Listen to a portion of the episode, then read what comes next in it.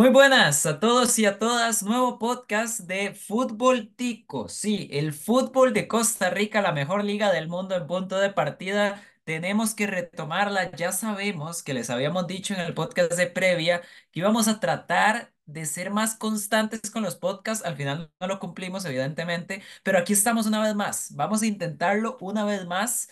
¿Y quién mejor para volver a grabar de Fútbol Tico? que el, el original, el, el OG, el verdadero seguidor desde el principio, desde LBZ Sports, Luis Zamora. ¿Cómo estás, Luis? ¿Qué tal? Hola Julián, qué presentación más amena, qué bonito estar de nuevo grabando un podcast por acá en punto de partida. Un saludo a todas las personas que nos escuchan y sí, creo que tengo responsabilidad directa, entonces voy a, eh, a quitarle culpa a Julián y a Alejandro Echandi, que son los otros compañeros. El segundo podcast que tenía que salir, yo no tuve chance de editarlo, eh, me falló un poco el mouse y digo yo, bueno, lo edito luego, no se pudo. Y a partir de ahí vino todo en decadencia, se dejó la cobertura del fútbol un poquito de lado, que me tocaba a mí mayoritariamente también, y por eso es que han estado viendo menos contenido. Promesa de Estado, Julián, se vienen cositas. No digo qué cositas, porque después me comprometo y no suceden las cositas, pero se vienen. De que se vienen, se vienen. Hay que ir al súper, a la farmacia, a comprar de aquellos globos porque se vienen. Y ya, démosle la jornada, Julián. Me, gusta la, la censura que le está poniendo Luis al podcast. Vamos a ver cuánto tiempo dura. Pero no, no, de verdad, eh, a todos los oyentes, incluso el podcast de previa del torneo, cuando con Alejandro Echandi repasamos los fichajes, las salidas de los equipos y demás, eh, hubo algunas personas incluso que nos respondieron, muchísimas gracias, y después de ahí, pues sí, lo dejamos un poquito de lado. Pero eh, como tal, vamos a volver con este podcast Normalmente repasamos jornada a jornada, pero la última jornada ya fue hace bastante, ¿verdad? El parón de la selección, el parón por Copa de Campeones de CONCACAF y demás. Entonces, vamos a hacer el paso por tabla del primer al último lugar antes de que se venga la jornada 7, me parece, que es la de este fin de semana. De hecho, estamos grabando esto mientras Alajuelense y Punta Arenas empatan entre semana, un partido adelantado. Entonces... Vamos a hacer el repaso por tabla, sin tener en cuenta ese partido de la Liga y el Puerto que se está jugando ahorita. Y el primer lugar, Luis, después de cinco partidos, es Herediano, que por ahí se llegó a decir que le estaba costando un poco el inicio, que no terminaba de dar con la idea del Piti Altamirano, empezando porque incluso esos primeros partidos los dirigió Jafet Soto, mientras Altamirano conseguía el permiso de trabajo. Pero la realidad, Luis, son cinco partidos nada más, pero Herediano está donde uno presupuestaría que está eh, bueno, que esté, más bien. Entonces, ¿cómo, cómo ha sentido tal vez estos pasos de Herediano en un nuevo torneo? eh, sin tantos fichajes bomba, podría decir uno, y el que tenía que era el del Cubo Torres que se le cayó. Y, y vamos a ver cómo, cómo resulta lo del Piti, pero ¿qué tal le ha parecido, Luis? Julián, si soy sincero, pobre. Gol de la liga, Julián. En este momento acaba Alajuelense de marcar el tres dos. Ya ahorita le vamos a corroborar el dato de quién anotó. Ustedes probablemente cuando lo escuchen ya sepan quién hizo el gol, pero en este momento tenemos la incertidumbre.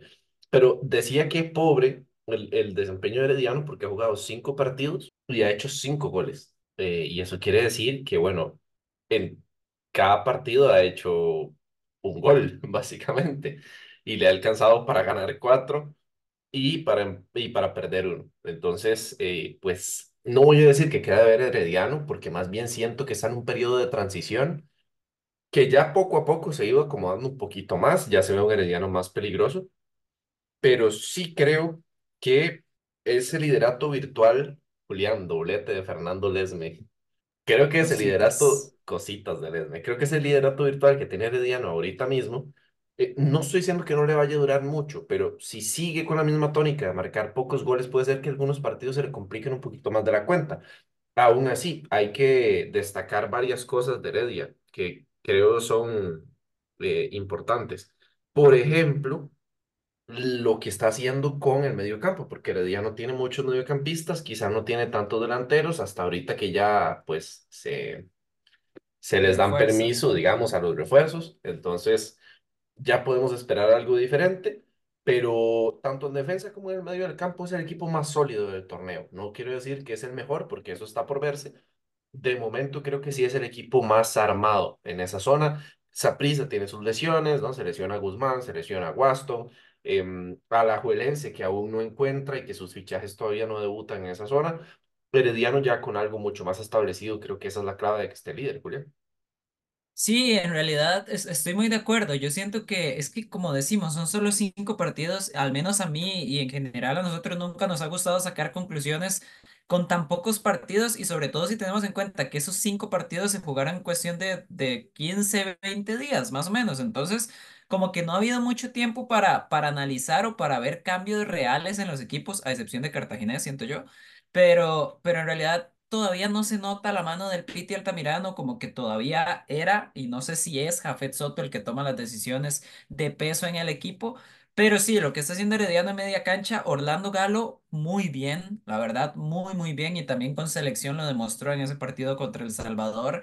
Elías Aguilar siendo, sigue siendo Elías Aguilar. Ya se incorpora Hetzel Montes, que es el defensa altísimo, el extranjero que trajeron, entonces vamos a ver cómo se incorpora. Y a mí, vamos a ver, detallitos a apuntar. Haxel Quiroz está jugando de lateral izquierdo, mayoritariamente. Y por banda derecha, o está Aaron Salazar o está Sean Johnson, que recién llega de Guanacasteca y ya anotó su primer gol en primera división.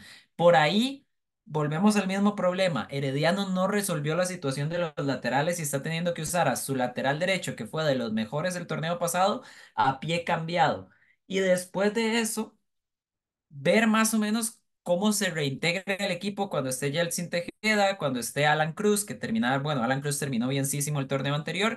De momento por ahí ha aparecido Aaron Murillo, John Jairo Ruiz, que siempre tiene su cuota de protagonismo. Herediano ha ganado los partidos por la mínima, como dijo Luis, le ganó por la mínima a Pérez Celedón, a Liberia, a Grecia, por ejemplo, pero de a poquitos ahí va sumando puntos. Luis, pasamos al siguiente equipo, ¿qué tal? Sí, démosle. Y el segundo equipo de la tabla con un partido más porque adelantó el, el juego contra Grecia para, para prepararse mejor de cara a la Conca Champions es el Deportivo Saprissa. En este momento el primer lugar de la liga porque va ganando, pero como digo, eso no lo tenemos en cuenta. Entonces, el Deportivo Saprissa, vigente tricampeón nacional, que también se llegó a hablar, Luis, de que estaba teniendo un inicio tal vez no al nivel esperado, que por ahí perdió contra Herediano en aquel partido que se fue la luz sospechosamente y demás. Pero Luis, insisto, son equipos que hasta no hace tanto estaban jugando una final. Evidentemente, la pretemporada fue muy rápida, no llegaron en su mejor momento a las primeras jornadas y aún así están en la parte de arriba. Yo lo siento bien, pero, pero Luis, ¿qué tal el equipo morado? Hay cosas que no gustan mucho en el entorno morado y es que Saprissa es un equipo que siempre se acostumbra a mostrar cosas. Y ese es el problema. Creo que este equipo de Vladimir ha mostrado poco en el inicio del torneo. Ese primer partido contra Punta Arenas creo que ha sido el mejor y se mantiene como tal. Ese 3 a 0, un debut muy sólido, fichajes que se acoplan bastante bien. Y a partir de ahí ha sido un sube y baja para los morados. Cada vez se siente un equipo más compacto que encuentra lo que le sirve y lo que no. Pero eh, por ahí va el asunto. Saprissa no creo que esté en su mejor momento, pero tampoco creo que sea el peor. Hay que ver cómo se terminan adaptando los fichajes, lo de Luis Díaz, eh, lo del, lo del panameño en la central, que me parece que ya puede debutar este fin de semana. Entonces, pu- puede ser un boost importante. Julián terminó el partido de la Muy liga, ganó bueno. 3-2. Eh, Ganó la liga, ok. La liga es, líder provisional entonces listo, exactamente. Entonces, sí, eh, hay que ver eso, que Saprissa creo que ficha bien en el mercado de fichajes. De hecho, el, el que no destaqué y me parece que ha sido el mejor de todos es Joseph Mora. Eh, gran, gran refuerzo.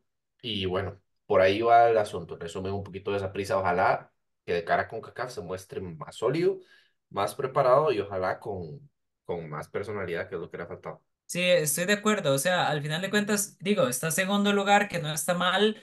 Perder contra Pérez Celedón es algo sorprendente y, y sobre todo, el- o sea, era para romper el récord de victorias consecutivas en el fútbol nacional y demás. Esa victoria sí, sí fue muy, muy sorprendente, muy sorpresiva.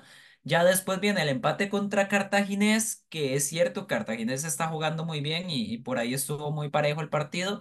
Y ya después vino la derrota contra Herediano. Entonces, es como ese lapso de semana y media, dos semanas, que tal vez los apricistas como que estaban en ese descontento y el equipo no terminaba de demostrar tal vez que es un tricampeón nacional, pero como digo, todavía está apenas empezando esto. Eh, detalles, Luis, el jugador con más minutos de Saprissa en el torneo anterior fue Jeffrey Valverde y todavía está siendo convocado a selección y siendo titular, pero en Saprissa no está jugando mucho. Joseph Mora es el lateral izquierdo, ya eso lo teníamos clarísimo. Cliver Gómez parece que es el lateral derecho titular en este momento. Y evidentemente Valverde no va a estar por encima de Paradela, de Yabonis, de Warren Madrigal, de Luis Díaz, que se ha acoplado bien. Entonces, por ahí, interesante ese detalle. Hay que ver lo mismo, lo que se pregunta todo el sapricismo. Luis, cuando vuelva David Guzmán. Se devuelve Fidel Escobar, juegan Fidel, Guzmán y Mariano y sientas a Jefferson Brenes, que hay que decirlo, está jugando bien, ha hecho goles incluso. ¿Cómo, cómo puede resolver tal vez por ahí el, el tema prisa del medio campo y pasamos de una vez después al otro equipo? Sí, buen- buena pregunta. Yo creo que lo más viable es ahorita que Guzmán no está, pero sobre todo que no está Waston, poner a Fidel Escobar en la central. Cuando Fidel está cubierto atrás por Waston, por Pablo Arboin, eh, no digo que Douglas Sequeira sea un mal jugador, me parece que no se ha equivocado groseramente en ningún partido, pero sí siento que le falta un poco más para ser jugador de esa prisa, desarrollarse un poco más, foguearse un poco más, Y Luis, quizá. perdón, a, a raíz, a raíz de lo de Waston, el que sí siento que ha ganado mucho peso y lo ha hecho bien es Pablo Arboin Sí, y lo vimos en selección también. Vamos a ver, El Salvador no es ningún parámetro para nadie, pero se mostró bien. No ha dado una mala impresión, ha dado el paso al frente como le, como le tocaba, como dijo Julián. Y yo creo justamente eso, que tal vez eh, Douglas Sequeira no sea una mala opción para un recambio, pero ahorita Saprissa no necesita un recambio, necesita solidez, necesita eh, jerarquía. Y esa jerarquía que da Waston no se puede comparar con lo de Douglas, aunque Douglas no sea un mal central. Eh, y creo que Fidel Escobar tiene que estar ocupando esa posición y tratar de suplir, bueno, ahora creo que va a ser menos posible con la salida de Justin Salas, pero tratar de suplir en el medio campo a Fidel Escobar es más fácil que tratar de suplir a Waston sin, sin Fidel atrás. Ya cuando estén Waston y, y David Guzmán, yo sí creo que lo que tiene que hacer Saprissa es subir a Fidel y mantener a, a Guzmán con Mariano Torres y alternar entre lo que tenga que pasar. Yo creo que Jefferson Brenes va a pasar a ocupar un poco el espacio de, de Justin Salas y sobre todo se lo gana con esa expulsión estúpida en, en Herediano. Ok, ya, ya íbamos viendo cómo, cómo se va acabando un poco la censura aquí en, en el podcast, pero no, yo estoy muy de acuerdo, yo siento que Jefferson Brenes al final desde que se contrata ya uno sabe que es un jugador más como recambio y la idea de un recambio es eso, que cuando tenga que participar lo haga bien, lo está haciendo bien, eh, quitando sí, tal vez esa expulsión, pero yo creo que por ahí van a ir los tiros en el Saprissa y también con el tema de la defensa, de ahí la contratación de Eduardo Anderson que ya en punto de partida lo veníamos destacando desde hace tiempo, tanto a Anderson como a Yosel Piedra, los dos centrales de San Carlos. Piedra está lesionado, por eso no ha jugado este torneo. Muy buen defensa el cubano. Y Eduardo Anderson, que ya vemos jovencito además, termina recayendo en el Saprissa y vamos a ver cómo lo hace. Luis, el tercer lugar. Club Sport Cartaginés, el equipo que más me está sorprendiendo y el equipo que más me está gustando en estas primeras jornadas. Me parece que ha jugado bien, me parece que es una idea de juego muy distinta, algo que realmente creo que no he visto en este país, porque básicamente no hay posiciones. O sea, uno sabe cuáles son tal vez dos centrales, sabe evidentemente que Marcel es el delantero centro, pero después entre Allen Guevara, Jake Venegas, Marco Ureña, Fred Cedeño, que está haciendo una muy, muy buena participación en este torneo por la banda izquierda. El propio José Luis Quirós, que está llegando incluso a atacar a veces como un extremo. O sea, hay un intercambio de posiciones muy interesante. Cartaginés mueve el balón, domina con el balón, está tercer lugar. ¿Qué le parece, Luis? Tal vez lo, que ha llegado a, poner un poquito el mexicano Mario García en la vieja metrópoli. Muy bueno los técnicos mexicanos en el país, muy bueno. Eh, es un mercado que siempre he dicho y tal vez Julián y Alejandro Echandi den fe de ello. Siempre he sido muy defensor del fútbol mexicano. Para mí es la liga más competitiva de América y lo mantengo hasta que me muera. No quiere decir que tenga los mejores equipos del continente. Evidentemente los equipos brasileños, los equipos argentinos son, son mejores en algunos casos, no todos evidentemente pero sí siento que en competitividad lo es y en cuanto a infraestructura también. Y eso quiere decir que las capacidades de trabajar de quienes están en esa liga asciende muchísimo a lo que se hace en Costa Rica. Entonces, explorar ahí, no solo en técnicos, Julián, que es de lo que venimos hablando, pero jugadores como el Cubo Torres, como varios de los que ha traído Herediano también en los últimos tiempos, y no solo Heredia, sino varios equipos más, dan rédito rápido, inmediato. Y eso habla bastante bien tanto de la Liga Mexicana como de los scouters que están tratando de traer gente al país. Y bueno, de, esa forma creo que Cartaginés empieza a armar un equipo curioso. Yo sigo diciendo que mi debilidad es Carlos Barahona. No sé cuántos podcasts lo voy a tener que decir, pero me parece espectacular. Puede jugar de lateral izquierdo, lateral derecho, central por izquierda, central por derecha y no puede jugar de portero nada más porque no lo han puesto. Es increíble ese muchacho, pero también sus compañeros lo han estado haciendo bien. Kevin Espinosa me parece punto alto. Eh, Quiroz me parece punto José alto. Vargas, Sí, Diego González, mexicano, que se va de, sí. de Herediano, llega y agarra un campo que tal vez en, en Cartago estaba un poquito en duda y lo reconvierte en una posición fija. Y, y bueno, a partir de eso se reconstruye Cartaginés. No quiero decir que sea el mejor equipo del mundo, pero sí creo que es el equipo más bonito de, de ver en lo que llevamos de torneo. Le hizo un enorme partido a Saprissa y fue mejor que Saprissa. Le hizo un gran partido a la Liga, fue mejor que la Liga y que ganó la Liga. Y eh, pues no ha jugado con evidentemente, pero el resto del campeonato, ver el partido de Cartago siempre nos asegura entretenimiento. Y eso es algo que yo creo que se premia mucho en la Liga Mexicana. Se refleja un poco, ¿verdad? Lo que quiere traer como intensidad el entrenador a, a Cartaginés. E incluso Luis, en el partido que pierde, que es contra Guanacasteca, a mí Cartagena me pareció muy superior. O sea, me pareció ampliamente superior y lo de Guanacasteca fue pura efectividad, que al final de cuentas eso cuenta. Y, y a ver, Guanacasteca juega mucho a eso y le sale bien ¿Y contra quién también. Es un equipo pierde? muy efectivo.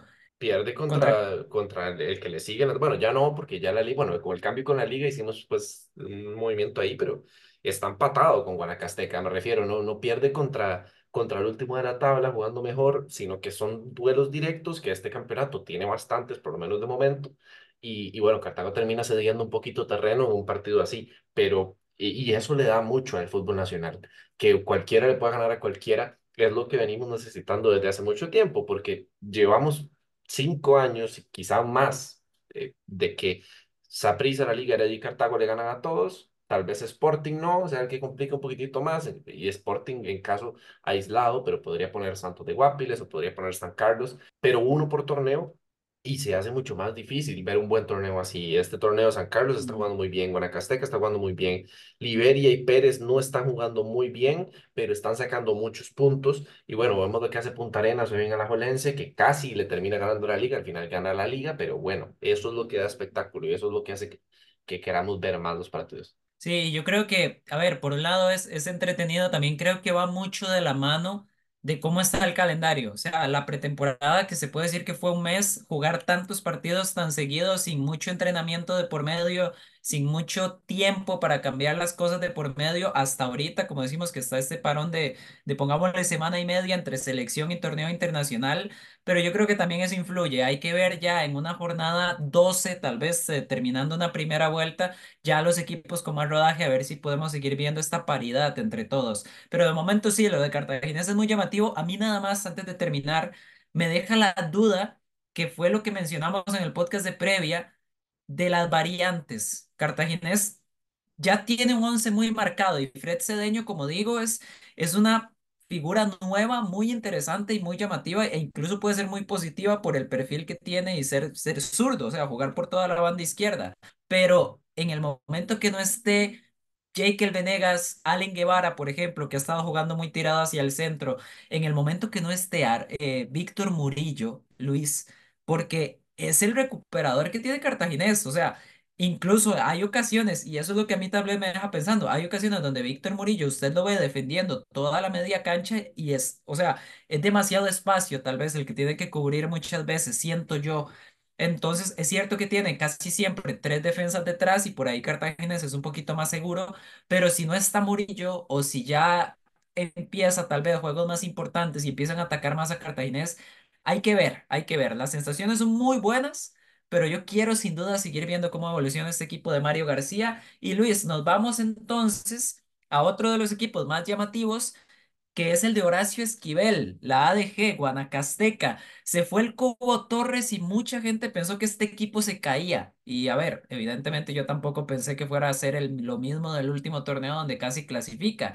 Pero Joaquín Alonso Hernández sigue marcando diferencias. El equipo sigue siendo muy reconocible. Se va Sean Johnson y Horacio Esquivel siempre se saca un carrilero de donde sea. Simple y sencillamente siempre encuentra un carrilero que le funcione. En este caso es Graving Méndez, que el torneo pasado no jugaba casi nada y ahorita está jugando e incluso llegó a anotar goles y demás. Y Luis, José Pablo Córdoba está volviendo a ser protagonista, está volviendo a tener goles. Cuidado, cuidado con Guanacasteca, que puede ser incómodo otra vez. volvió, Julián. Volvió, volvió el Volvió, diez volvió. Sonríe, el, sonríe la pecosa. Sonríe, sonríe el- los cachos de los toros de Guanacaste, Julián. Todo. La Estamos, Pampa. estamos felices nosotros en punto de partida de que uno de los Sí. consentidos de la casa vuelva a usar esa 10 como se merece. Gran, gran torneo José Pablo Córdoba, pero también un gran torneo de Rodrigo Garita, un gran torneo también de Yamarca Hernández.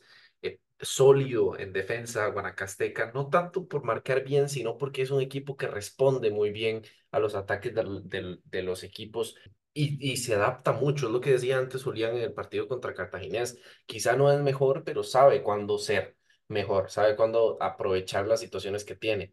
Eh, y eso creo que es algo que trabaja mucho Horacio Esquivel desde que empezó a entrenar. Lo hizo en Limón, lo hizo en, en Santos de Guapiles, lo hizo en Guanacasteca. Y al final nosotros pues nos quedamos con eso, con que es un equipo competitivo por las figuras que tiene, que no son del calibre del top nacional, pero tiene un entrenador que es de esos que sabe aprovechar al máximo las capacidades de todos sus jugadores. Entonces, tal vez cada jugador es un 7 o un 6 en sus posiciones, pero terminan siendo un 8 o un 9 gracias a, a lo que trabajan en la semana. Y Guanacasteca es un claro ejemplo de eso, que también podemos darle esa cualidad, esa capacidad a San Carlos, que a- supongo que vamos por ahí si no nos brincamos a San Carlos y pasamos a la liga.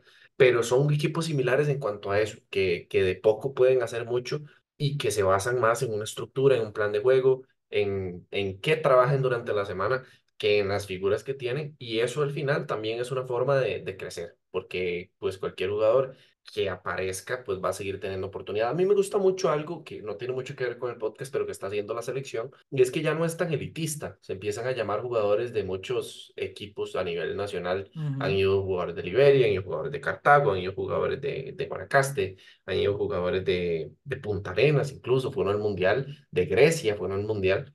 Y yo no estoy diciendo que que hay que llamar jugadores de Sporting porque sean de Sporting, sino que eso demuestra que realmente el trabajo que se está haciendo con algunos de, de los jugadores es importante y eso respalda también el criterio que estamos dando porque pues es una evidencia a largo plazo de que todo lo que está sucediendo en el campeonato no es malo y hay cositas. Julián. Sí, hay, hay cositas y, y dos cositas nada más antes de cerrar con la DG. Lo primero en línea con lo que dice Luis, esto de, de renovarse y que siempre va a aparecer algún jugador. Ahorita tal vez no han destacado tanto, pero a ver, juega Gael Alpizar, el último partido lo contratan de Marineros. Hay un Alejandro Porras que llega de Quepos. Todavía está José Ugalde, que era el torneo pasado quien tenía esa posición. Entonces, a lo que me refiero, es un equipo que que incluso pesca mucho en la segunda división. Y como digo, Horacio Esquivel hace mucho y, y tiene esta buena capacidad, o lo ha demostrado por lo menos en Nicoya, de poder con poquito hacer más, que lo explicó muy, muy bien Luis. Sin embargo, la otra parte que es la que me llega a preocupar un poco en, en el tema de Guanacasteca es que empata con Santos de Guapiles. A mí eso me parece muy problemático y lo puede llegar a resentir bastante y pierde después en Punta Arenas, que es la primera victoria de Punta Arenas en el torneo. Esos resultados son los que después a Guanacasteca le terminan pesando. El mismo Horacio Esquivel lo dijo cuando empataron contra Santos. Esas son las cositas que tiene que guardar Guanac que tiene que cuidar Guanacasteca. Juega muy bien, incluso contra Cartaginés, le gana. eh, le compite, por ejemplo, en el, en el Chorotega es muy difícil ganarle para cualquier equipo, pero estos tropiezos que tiene de vez en cuando son los que hay que reducir y de momento en este torneo ya lleva dos. Entonces, cuidadito ahí con Guanacasteca. Luis, no nos vamos a ir a San Carlos, pero sí vamos a la misma provincia. Ahora sí, momento de Alajuelense, como decimos, ya es líder. Ya es líder, para cuando ustedes escuchen el podcast va a ser líder, pero cuando lo empezamos a grabar todavía no lo era y de hecho era quinto lugar del torneo. La liga, Luis, lo que pasó en la semifinal del torneo anterior Sí fue muy circunstancial, pero también fue un cambio de intenciones. Andrés Carevic, nunca pensé decir esto, está jugando con línea de tres centrales. Celso Borges es el central derecho, Guillermo Villalobos en el medio y Alexis Gamboa. Yo siento que no se termina de encontrar la liga, Luis, como, como que le está costando mucho hacer ese cambio de chip a pesar de que incluso los jugadores sean los mismos. Pero, ¿cómo siente usted a, los Manu? Hace poco, Julián, tenía una conversación con un colega que de hecho es manudito y estábamos hablando un poco de eso, ¿verdad? De los cambios que hace Carevic, del plan A famoso que hemos hablado muchas veces acá, que, que pues no, no lo modifica y realmente pues eh, eso le hace sacar muchos puntos fáciles, pero también perder muchos puntos complicados. Y, y bueno, yo eh, dentro de ese análisis encuentro una conclusión clara, porque tanto en este cinco dos tres como en el cuatro cuatro dos que utilizaba normalmente, tenemos un punto en común. Y el punto en común es que el 10 se pierde. La liga no tiene 10. Y la liga de- desde que llegó Crevic ha tenido a Alex López, a Brian Ruiz, a Aaron Suárez, y ninguno ha jugado como 10. No tiene esa posición. Y no solo es que no los pone a jugar o que juegan mal, sino que pasa una cosa muy extraña. Los pone a jugar de mediocentros y hace un doble pivote con un contención y un mediocentro improvisado o dos mediocentros improvisados. Y ahí es donde siento que pierde. La liga manda ahora a Celso de central para tener salida. Y en los equipos de Carevic realmente la salida no es algo que le haya faltado, pero algo que sí le ha faltado es ese control de la media cancha. Yo creo que lo que ofrece ahí un pivote, un mediocampista defensivo, un contención, es algo que le ha faltado mucho a la liga. Tal vez con Daniel Chacón lo intentó compensar el torneo pasado, no, no lo logró. Llega Michael Barrantes intentando tal vez saldar esa, ese espacio. Yo creo que tampoco lo logra. El que tal No es ese vez perfil. el que tal vez se acerca un poquito más es el panameño Eduardo Cedeño, que ahorita lo está haciendo bien, ha sido uno de los mejores en el arranque de la liga, pero no es titular siempre. Y esa constante de poner a Aaron Suárez de medio centro, de poner a Brian Ruiz de medio centro, a Alex López, hacen que esos jugadores pierdan sus cualidades y por eso es que los liguistas alegan de que Carevic no le saca provecho porque luego en la CL va, rinde y hace un gol en cinco minutos. Que vu- vuelvo a repetir, no es un parámetro ver a Aaron Suárez cinco minutos contra El Salvador, mucho menos contra El Salvador, pero sí nos da pie para empezar a decir, bueno, este quizás sí sea el problema real que tiene la liga, porque a la liga no le fallan los extremos, los delanteros casi siempre están, me acuerdo cuando pierden la 30 con Moya, Saborigo estuvo ahí, McDonald siempre hacía goles, ahora está Lesme, Julián, que mete dos goles hoy, eso quiere decir que siempre están, tal vez. Johan Venegas sea el único que se le puede achacar un poco, en defensa, realmente la liga nunca está mal, quitando los laterales, pero hay algo que no carbura en partidos importantes para la liga y yo creo que estamos encontrando el problema ahí en ese eje central. Sí, y sobre todo teniendo en cuenta, a ver, el partido que pierde es justo contra Cartaginés, ya lo mencionamos, y empata con Liberia, que muy curiosamente, desde que Liberia ascendió, los tres partidos contra la liga han sido empates, entonces es un rival que se le complica de por sí. Y, y a lo que voy es que incluso los resultados de la liga no son malos, lo que sí cambia mucho es como las sensaciones, ya no se siente que sea un equipo dominante en fase regular, que puede llegar a ser algo bueno, siento yo porque eventualmente yo, yo creo que Carevic va a volver a su plan A, o sea, va a volver a esa línea de cuatro defensas y cuatro cuatro dos cuatro tres tres por ejemplo. Yo siento que él va a volver a ese plan A, eventualmente. Lo que está haciendo ahorita es prepararse para que cuando le vuelva a tocar, ahora sí tenga una opción, tenga algo más. Yo siento que eso es lo que está haciendo, como preparar algo más. Y tal vez por eso la liga como que no la vemos tan, tan, no sé, tan aceitada, digamos así, como tan fluida. Pero realmente yo siento que los resultados no son tan malos, las sensaciones evidentemente sí, e incluso un poquito por debajo de lo que, de lo que he sentido de Saprissa Herediano, por ejemplo, pero tampoco sea, creo, tampoco creo que sea para preocuparse en demasía. Ya Guanacasteca ha dejado sus puntos en sus partidos y el otro caso es el de San Carlos, Luis, que repasemos a San Carlos, que era el equipo más enrachado del país y le llevó la derrota contra la Liga en un partidazo que de hecho hay que reconocer que San Carlos iba perdiendo 2 a cero y en cuestión de minutos lo empató y el partido fue muy bueno. Y ya después, nuevamente, sorpresita, y es que Pérez Celedón le gana a San Carlos. Es cierto, del partido de la liga al partido en Pérez Celedón, que es un viaje como de 8 horas, hubo apenas 48 horas de descanso, de diferencia. Entonces yo siento, sinceramente yo siento que eso sí le afectó al equipo de San Carlos. De hecho, las alineaciones de un partido a otro fueron muy distintas. Por ejemplo, contra Pérez Celedón no jugó ni de cerca la alineación titular o la mayoría de estelares. Y San Carlos ya perdió esos dos partidos, ya perdió la racha de victorias que traía, pero aún así Luis, después de Cartaginés, es el equipo que a mí más me está gustando en este inicio de torneo. Estoy bastante de acuerdo con Julián. Estoy muy enamorado de Jonathan McDonald. Qué bueno que es. Gran inicio, sí. El, el, o sea, la típica pregunta que decimos siempre, ¿qué va a hacer de San Carlos cuando no esté McDonald? ¿Quién va a hacer los goles Eso nos preguntábamos cuando se fue Saborío, Julián, y han llegado más.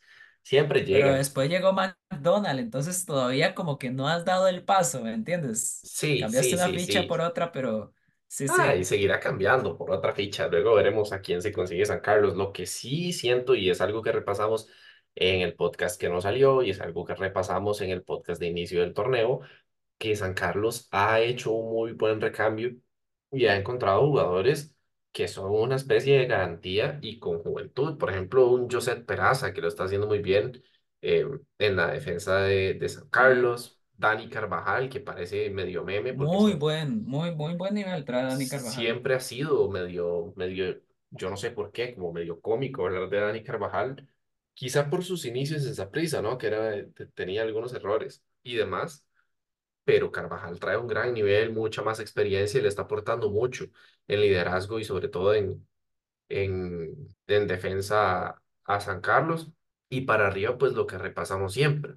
Han aparecido jugadores nuevos, realmente, como Daniel Díaz, el cubano, como Byron Murcia, pero lo que yo destaco sobre todas las cosas es la inclusión que tiene San Carlos con los jugadores jóvenes. Byron Murcia, Byron Murcia tiene 20 años, Daniel Díaz tiene 21 años, Andrei Soto tiene 20 años, eh, Andrés Rodríguez tiene 24 años, Fabián Arroyo tiene 19 años, el que ya mencionamos antes, Josep Peraza tiene 19 años. Es decir, es un equipo titular o por lo menos algunos de sus suplentes sumamente jóvenes y le está dando muchos resultados, así que hay que poner mucho ojo en el proceso de San Carlos. Sí, y también destacar que César Yáñez, que, a ver, es seleccionado de Panamá, es un jugador destacado, desequilibrante. El torneo pasado como que le costó adaptarse, no fue muy protagonista, pero ahorita y en esta racha que llegó a tener San Carlos me ha parecido que está jugando muy, muy bien. A ponerle el ojo a César Yáñez, McDonald haciendo goles, Marco Julián Mena está jugando bastante bien. De hecho, Andrei Soto ha estado en banca muchos partidos por esa misma razón. Y a mí me gusta mucho la media cancha de San Carlos. Sebastián Acuña me parece que puede llegar a ser mediocampista de futuro en la Sele. Eh, bueno, ya lo ha sido incluso en algunas ocasiones. Roberto Córdoba es el capitán actualmente. bueno, es Marco Julián Mena, pero si no, Roberto Córdoba ha tomado muy buen liderazgo. Siempre está la opción de Wilmer Azofeifa, está Gabriel Leiva. A ver, es un equipo que además de juventud también tiene jugadores que, que juegan, o sea, que la mueven, ¿no? Es, es un equipo bonito de ver, eh, así lo ha tratado de demostrar en los partidos. Y la la verdad, no, no, la, la mueven, la mueven bien, la mueven bien, hay que decirlo. Eh, es cierto, perdió con la Liga, perdió con Pérez, hay que ver de repente si mantiene ese ritmo que traía o ya empieza a tener esos altibajos, pero por ahora, la verdad, San Carlos, con un buen inicio de torneo, llamativo, ahí está, en la sexta posición, en mitad de tabla. Y vamos entonces con los siguientes dos equipos que están igualados. Hace un tiempo, Luis como que los metió en el mismo grupito y la verdad me parece muy acertado ponerlos como en el mismo escalón en lo que llevamos de torneo. Y se trata de Municipal Liberia y de Municipal Pérez Celedón, Luis. Están jugando mejor que el torneo pasado. No me atrevo a decir que bien, porque no, tampoco. Y es cierto que Pérez le ganó a San Carlos y le ganó a Saprissa, que son muy, muy buenos resultados.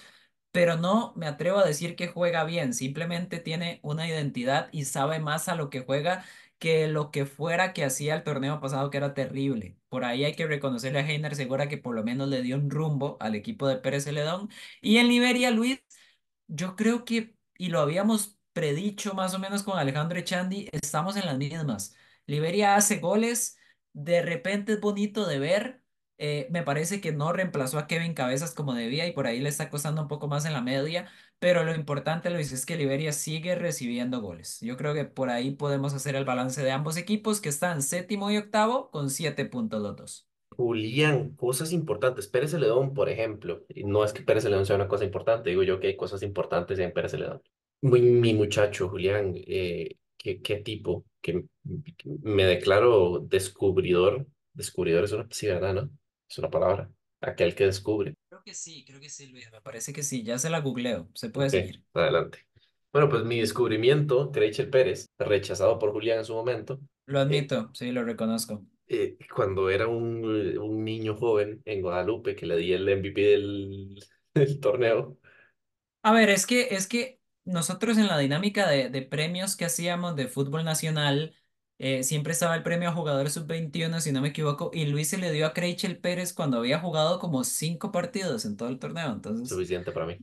bueno, sí, la verdad. O sea, bien visto, hay que reconocerlo. Luis, la palabra descubridor sí existe. Claro, Estás en soy lo, en yo. lo correcto, sí. Yo le di un significado a Julián porque Creichel Pérez es la figura de Pérez Celedón y no solo porque ha anotado dos goles, sino porque ha asistido muchas veces y porque es un jugador importante para el juego. De hecho, tan importante que Alajuelense pensó en cancelar el préstamo y traérselo de nuevo para la liga y al final pues no lo hizo. Por Em, dicha, sí, por también. dicha para Porque él. no, no hubiera encajado en esa línea de, en ese sistema que está Por poniendo la liga. supuesto. No Eh, encajado. y bueno, pasan cosas porque Pérez León se trae a Josué Mitchell básicamente el retiro a decirle, Dima, venga, usted es garantía de gol, puede Increíble.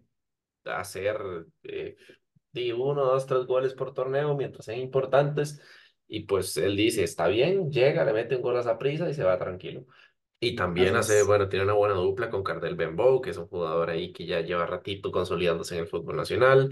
Importante también lo que vino a hacer Germán Mejía en la media cancha. Creo que es lo más cercano que hemos tenido en el fútbol nacional a Juan Gabriel Guzmán desde hace mucho tiempo. Me De parece, hecho, más allá de la comparación, de hecho, Luis, eh, que llegue Mejía, que me llama la atención que sea capitán desde el día uno también, que llegue Mejía es lo que permite que Creichel Pérez juegue más adelante. sí, Eso es como Julián. el, el cambio ahí Mi, clave, el que la mueve. mi pregunta es, eh, ¿por qué se ríe de la comparación? No, es que es un nombre que no pensé volver a escuchar, la verdad. Yo siento que es muy acertada, es el tipo de jugador que era Guzmán, Gabriel no, Guzmán y total, además de eso en Pérez Celedón fue figura para cuando Pérez hizo momentos importantes en el fútbol nacional. Es, es como cada, cada tanto tiempo que uno está teniendo una conversación de Y fútbol y escucha el nombre de Porfirio López. ya, yo iba a Es, decir Jorge es, Davis, pero es parecidos. como transformarse a, a- es como devolverse a otra época. Sí, Y evidentemente los liguistas literalmente era otra época, pero no sé, es, es tan mágico, es todo, todo, a veces uno escucha cada nombre, Luis. sí, Julián, sí. Tan mágico como aquella noche Elías Palma en Uruguay de Coronado. Pero bueno, pasemos a, a repasar lo que queda de Pérez Celedón. para conocedores, esa referencia únicamente. Hace bien, hace bien Pérez. Me gusta mucho lo que está haciendo Kevin Fajardo, gran central que hemos destacado muchas veces en punto de partida y no nos vamos a cansar de hacerlo porque realmente aporta muchísimo en cada equipo en el que está. Y de Liberia realmente hay poco por agregar más allá de lo que dijo Julián. Simplemente eh, destacar que Julián quizá no destacó mucho los jugadores individuales. Raúl Vidal está teniendo un torneo bueno ya no solo es este, sino que más bien extraña que no lo haya sacado ningún equipo de Liberia. Y a mí me gusta mucho lo que está haciendo Cristian Reyes, Julián. No sé si es solo cosa mía, pero está aportándole mucho en el juego aéreo a Liberia. Y es algo que tal vez le hacía falta. Hay que ver, porque Liberia ficha, ficha cositas. Se trae a Elvis Mosquera y se trae también al delantero, eh, ¿cómo se llama, Julián? Eh, a Cameron Johnson, eh, No, sí, ese no. ¿de cuál? El, ah, el suramericano, creo que es colombiano o ecuatoriano. Ah, eh, o sea, por aquí, por aquí lo tengo. Continúe, ya le paso la información, algo así eh, como con eh, el descubridor. Exactamente. Eh, pues ese jugador eh, fue muy importante en los equipos que estuvo en Sudamérica eh, y viene a aportarle justamente eso que le falta a Liberia. Usted va a decir, Julián, en la defensa. No, hacer más goles que el equipo rival, porque eso se trata el fútbol. Y bueno, pues viene a intentar. Juan Fernando Caicedo, Juan Fernando Caicedo. colombiano. Tiene nombre Sí, bueno como Juan Fernando, como Juan Fer Quintero, pero apellido sí. malo como Moisés Caicedo. Entonces, hay que A ver, ver, puede ser una combinación ahí importante. Tema, Eh, tema, tema para después. tema No, no, para no, el lo voy a podcast de recordar, Champions que grabamos mañana y que usted puede Sí. escuchar en punto de partida, muchachos, aunque el Chelsea, aunque el Chelsea no está en la Champions. Sí, sí, sí. De hecho, es como este momento dentro de los podcasts estadounidenses donde a mitad de podcast hacen cinco minutos de anuncios y luego continúan.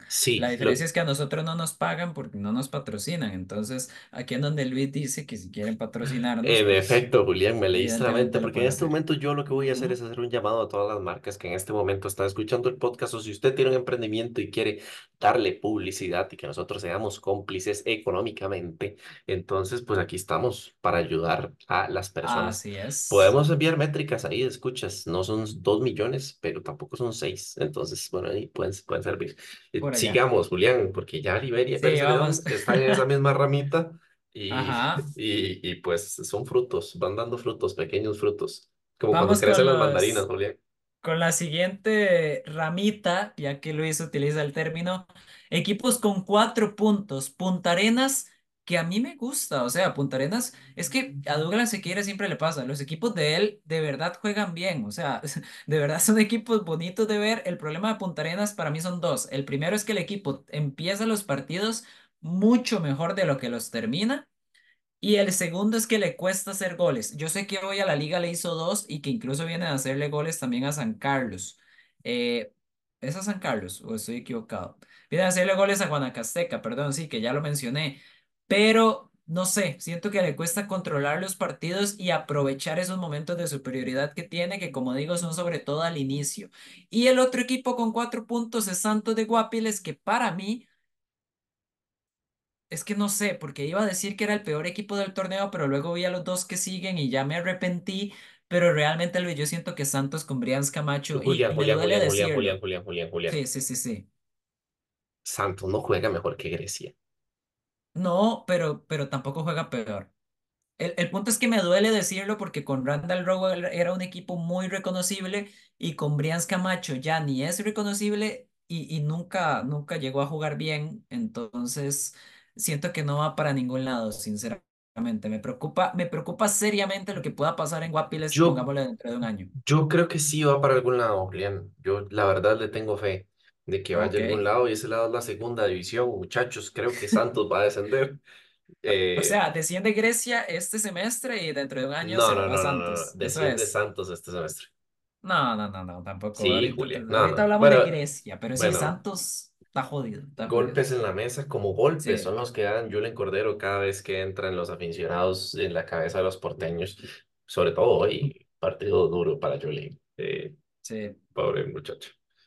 Sí, sí, sí. Uno Eh, esperaría que, que todos estos jóvenes del puerto, Julen Cordero, Justin Tellería, Dorian Rodríguez, eh, se me escapa Raheem Cole, creo.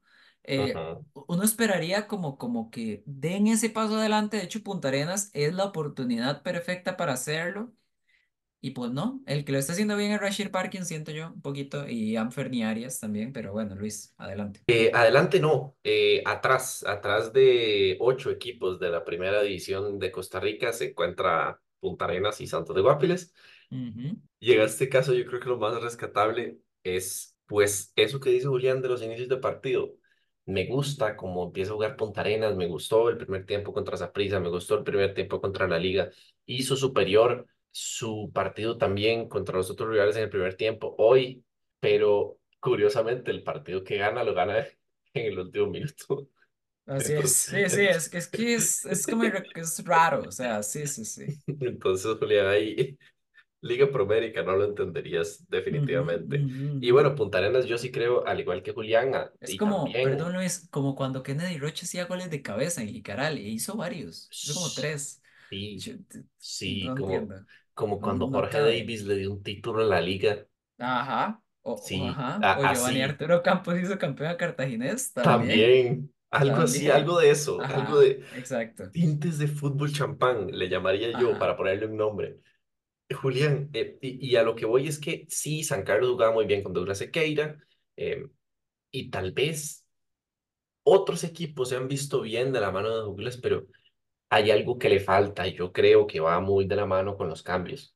Siempre los equipos de Douglas o no tienen buenos cambios para poner y al terminar rejuveneciendo un poco el equipo, pues y se pierde, o simplemente Douglas Sequeira no sabe hacer cambios. Alguna de las dos. Yo no sé cuál es, no puedo de- definirlo porque no lo he visto en un equipo grande sacando a Johan Venegas para meter a Fernando Lesme, no lo he, no lo he visto, la verdad, pero si, si algún momento llegue a ver, puedo determinar cuál de las dos sea. De momento, Julián de un voto de confianza. Yo creo que es que no sabe hacer cambios. Sí, a mí, a mí también me está dejando las dudas, eh, sí, porque los equipos, como decimos, no juegan mal, pero, pero no logran mantener ese nivel y tal vez tampoco esos detallitos que de repente a los equipos grandes les salen de cara, o sea, como, qué sé yo, un penal, sacar un gol en un tiro de esquina al minuto 80, eso a los equipos de Douglas Sequeira como que no le pasa. Eh, para que ustedes se hagan una idea un poquito más clara, es Caribe con poco presupuesto. Muchachos, pasemos Ajá, a Santos de. Guapiles. Santos de Guapiles, yo le voy a decir, Julián, porque creo que es el equipo que va a descender. Para mí, Santos de Guapiles va a descender porque está abandonado por Dios. Abandonado por la directiva, Luis. Ex- es que cada quien ve es las no cosas puede como ser quiere. posible. Julián, Randall Rowe hizo milagros, un torneo y a los seis meses lo es mismo. que, A eh, los seis Julián, meses, es si, que no si usted no quiere ver la realidad como yo se la digo, Yo no puedo estar explicándole mis metáforas. Yo le digo, está abandonado por Dios. Y usted me dice, Randall Rowe hacía milagros. Atemos cabos, Julián. No, no, o sea, Randall Rowe fue Dios, estamos de acuerdo. O sea, a mí me parece increíble lo que hizo Randall Rowe con ese equipo. Pero, a ver, Randall Rowe se va a prisa, eso es totalmente, o sea, lo entiende todo mundo y yo creo que todo mundo se lo podía esperar en cierto punto. Lo que yo no entiendo, Luis, es cómo Santos de Guapi le lleva tres torneos con el mismo equipo. Ese, justamente, Julián, es el problema por No el que yo entiendo. siento que se van a ir a segunda división, porque es el mismo equipo deteriorándose y además de eso va perdiendo de a poco figuras importantes. Se retira el Pato Rodríguez, que le venden a Paradelas a prisa y no compran a nadie, que, Javonis que cambian de esquema de juego y no encuentran una Meten a forma en la que se Douglas López en un mundial y la plata de Douglas López no dónde Desaparece. está. Muchachos periodistas deportivos de este país, un poquito de investigación en Santos de Guapiles. No está de Sí, más. ¿Qué está pasando sí, con la sí, plata en. Guapiles? ¿Qué está pasando con los yo fichajes? digo, Luis, ¿Quién es la ver, directiva? Julián, ¿usted sabe quién es el directivo de, de, de Santos de Guapiles?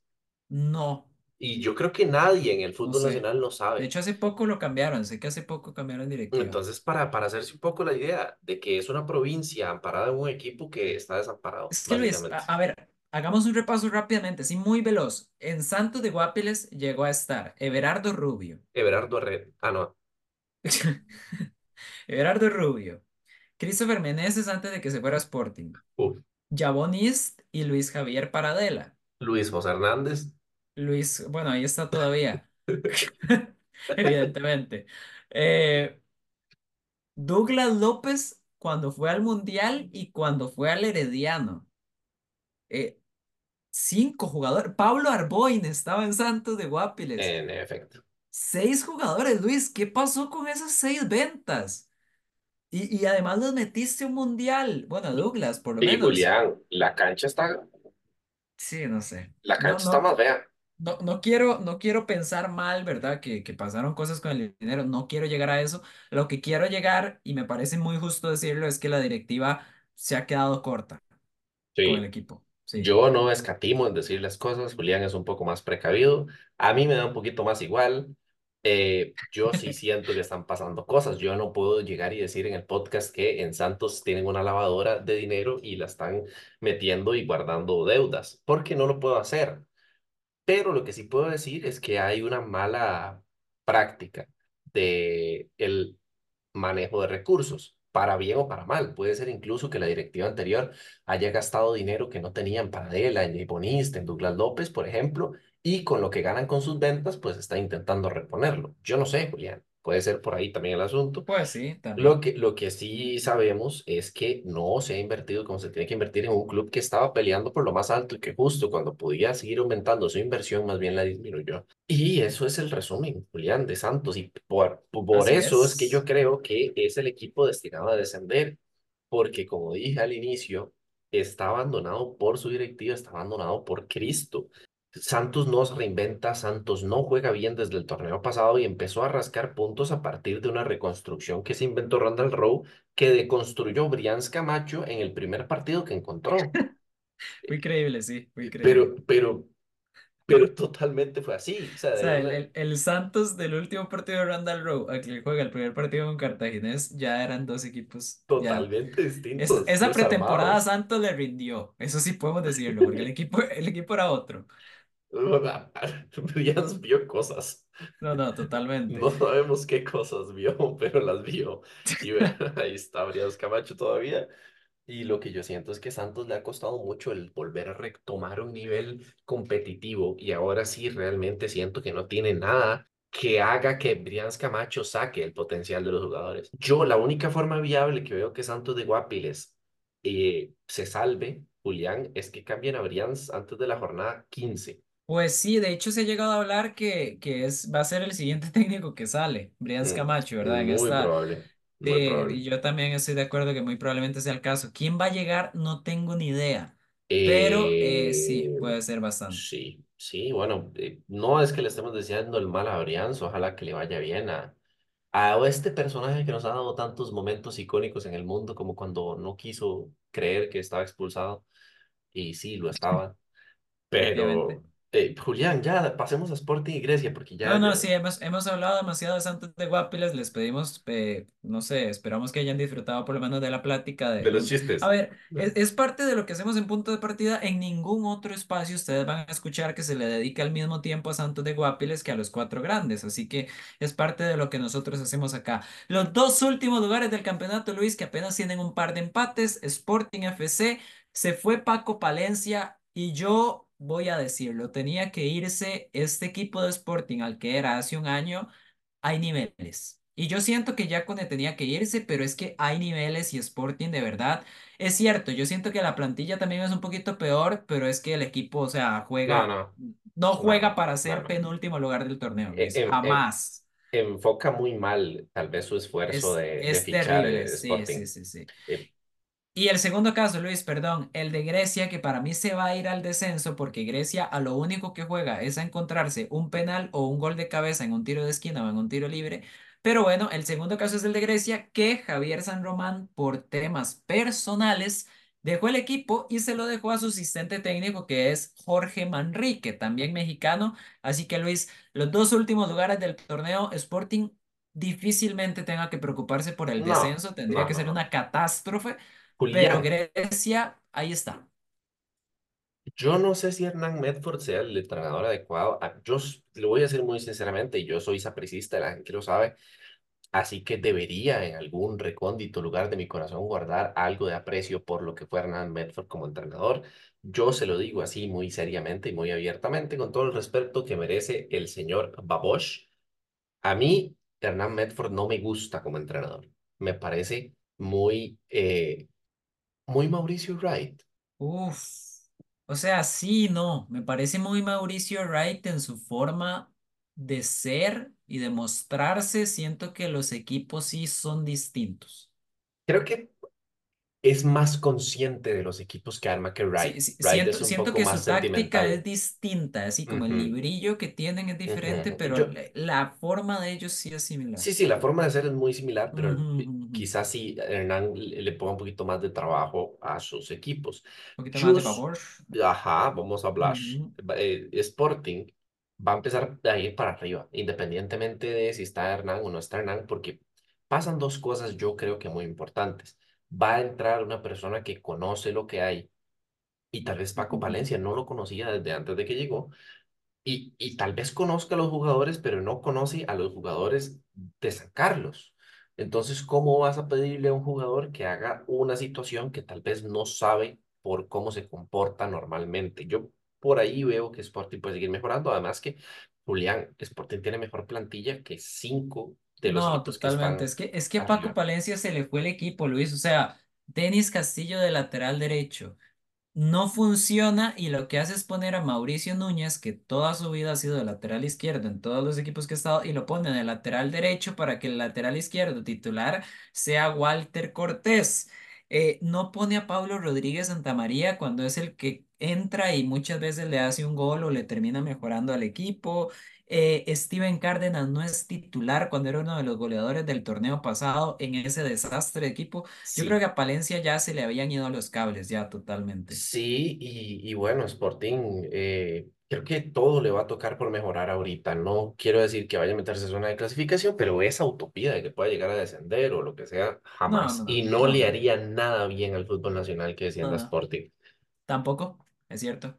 Julián, del que sí voy a meter mano, es de Grecia. Ok. Grecia tiene dos jugadores que me gustan mucho y yo siendo un equipo incluso importante los tendría puesto el ojo, pero quiero escuchar lo que dice primero Luis. Kenner Gutiérrez y Giancarlo Agüero. No, Dios guarde. No, yo intuyo más o menos por dónde va Julián. Vamos a ver si acertamos. No ya es uno. A ver, no estaba hablando de Noya. Sí me parece un defensa que puede estar en otro equipo perfectamente y sí me parece un buen defensa, pero no me refería a Noya en realidad. Ok. Julián, Ariel Arauz es uno. Ariel Arauz es uno totalmente. Y el otro es Kadim Cole.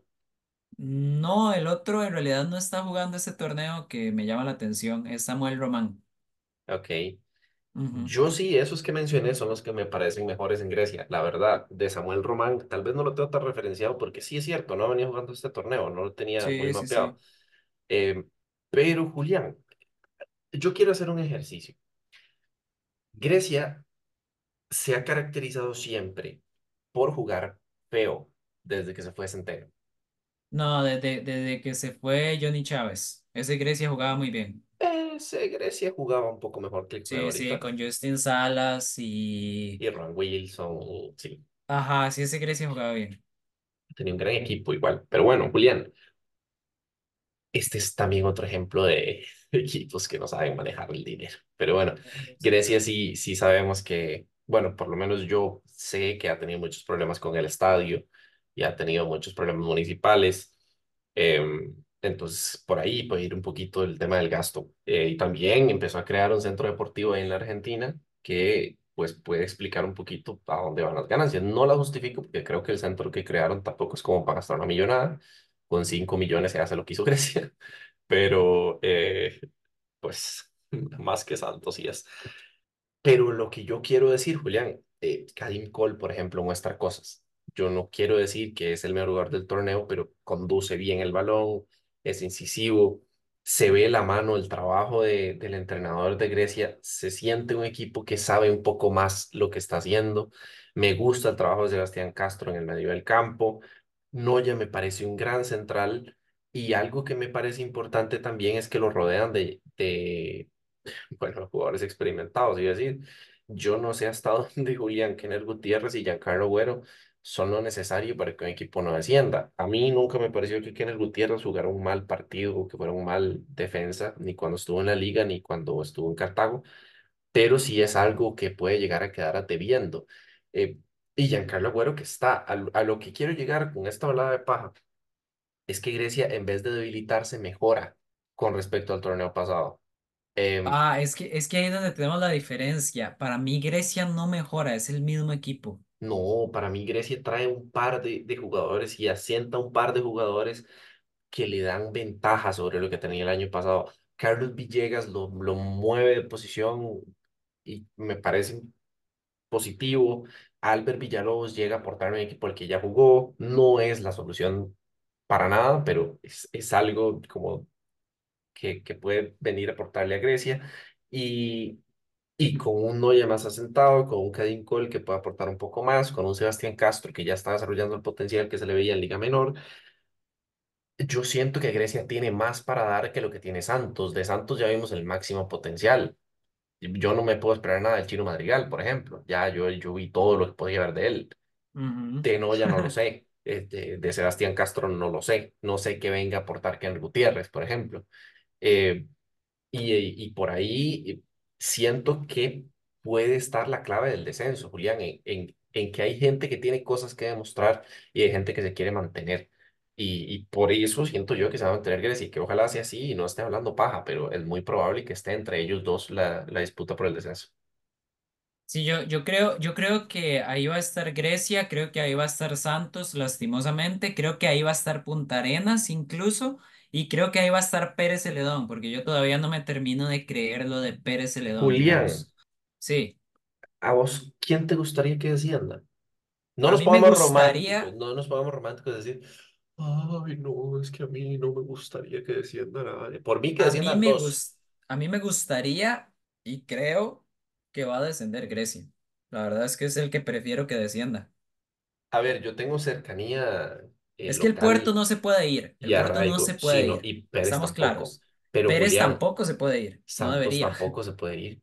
Exacto, es que se Yo creo tiene que ir Grecia. Grecia creo, no aporta nada al fútbol nacional, o sea, yo, ah, perdón para, perdón para la gente de la zona de Occidente, incluyendo a Luis Zamora, pero no aportan nada no aporta nada a nivel espectáculo, estoy de acuerdo. Sobre todo ahora que no puedo usar su estadio. Quiero decir, un estadio bonito de, de visitar, no porque el Sí, estadio no, se ve no, bonito, pero para nada. ajá.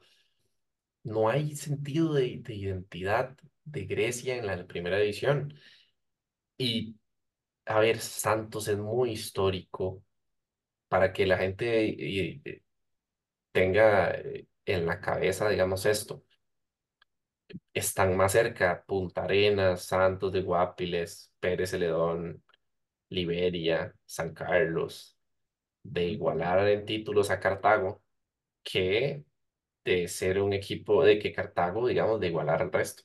¿Qué quiere decir eso? Que Cartago es una mierda. No, que hay muchos equipos con mucha tradición ahorita en primera división.